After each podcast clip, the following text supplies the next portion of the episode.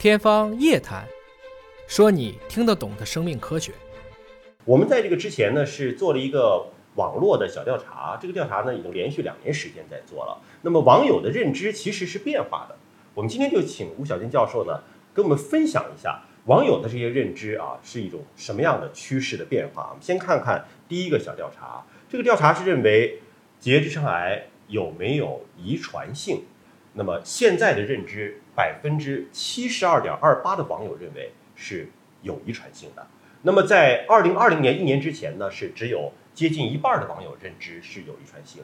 那么您怎么看待？就到底结直肠癌有没有遗传性？呃，这是其实是个非常好的调查哈。呃，因为就正如我们主持人刚才讲的，其实现在结直肠癌。在二零二零年，我们国家公布的这个肿瘤的发病率的这个调查表的时候，已经发现我们中国的结直肠癌的发病率已经跃居为肿瘤的第二位，哦，也就是我们第二位的常见肿瘤，仅次于肺癌。所以呢，这个可能周边有已经有很多人对这个病的认识会加深，进一步认为这个遗传性这个肿瘤的肠癌的遗传性呢，这个对这个认知度也会升高。所以呢，呃。从百分之四十八点七，对，呃，原来的认为到现在七十二点二八，那么确实这个肠癌是有一定的，有一小部分病人是有遗传性的，嗯，所以这个我觉得网友这个认知也反映了我们这种医学这种传播，呃，大家对医学知识的认知等等，这些都是一个进展的一个。趋势，所以这个调查结果是同步的，我也认为是。您刚才提到的是，只有一小部分的肠癌是遗传的，是吗？对对对对。那就是说，并不是所有的肠癌都能够找到这种遗传的基因。对我这里再跟大家分享一下数据吧，因为我们肠癌大部分是散发型的，嗯，就是跟家族啊、跟遗传是没有关系的。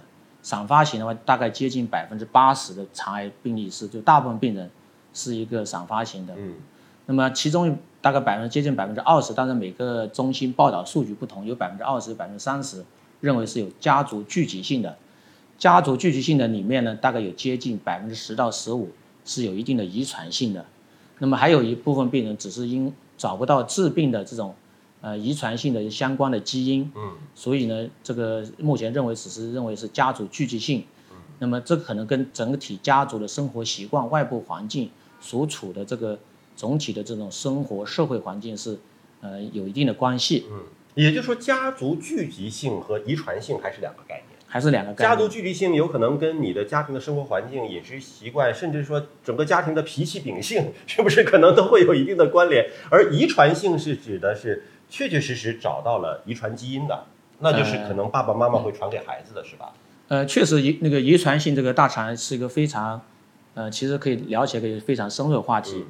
它里面大部分是可以找到这个从基因水平中分子检测手段，嗯，可以找到致病的一些相关的一些基因的突变，嗯，那但是确实还是有一小部分是找不到，或者目前的这个检测技术啊，不管是通过液体还是通过体细胞的这种测序技术，还是找不到。但是我们有时候通过它的这种症状家族性，还是把它归为遗传性，嗯，所以这里面可能。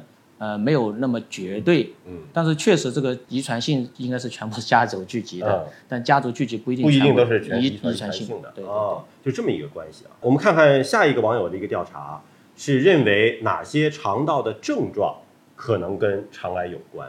因为我们知道啊，现在年轻的朋友们这个做过肠镜的可能非常的少啊，然后呢，我们的爸爸妈妈这一代呢做过肠镜的可能也非常的少啊，就是这一辈子也没有做过这个。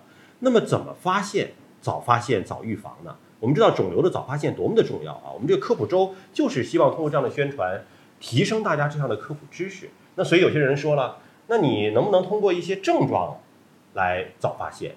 有便秘、胀气、频繁的放屁、痔疮、便血啊这几个症状，除了便血相对是少见一些。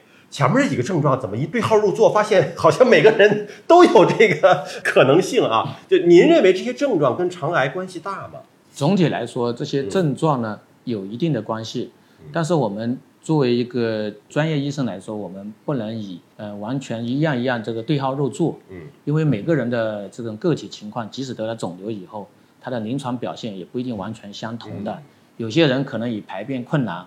有的人可能以这个排便的习惯，就包括次数；有的人以这个粪便的这种性状比如粘液血便，比如不成形、稀烂便等等这些。但是也有些人是没有任何的症状，嗯，只是在体检的时候发现。所以在这里来说，我们很难找到一个病人完全按照教科书式的那种症状去发病。所以这种网友的这种调查，这种呃高高低低，我觉得这个问题并不关系到我们去诊断，或者也不是特别重要。跟诊断关系不大，呃，是吧？？但是一定要有这些症状，一定要引起注意。嗯，因为从症状来说，对一个对一个对一个我们的这个不叫病人吧，对我们一个普通的人来说，症状是最容易首先去感受得到的。嗯，这第一。第二呢，它的成本最低的。嗯，那么这也属于一定要观察。从症状来说，我是给两点建议：第一，你要注意你的这个排便的这个习惯问题。呃，我们不一定是每个人标准的一天一次哈，所以呢，有有些人平时也都是一天两次，或者是两天、三天一次这种排便习惯，都挺长时间也比较稳定的。那么这种都短时间里面突然发生这种习惯性的改变，比如一天出现很多次，跟平常不一样，那或者是几天没有，就是这种情况，就是排便比较困难，那么这些就要引起注意，我们叫做排便习惯这个改变一定要引起注意。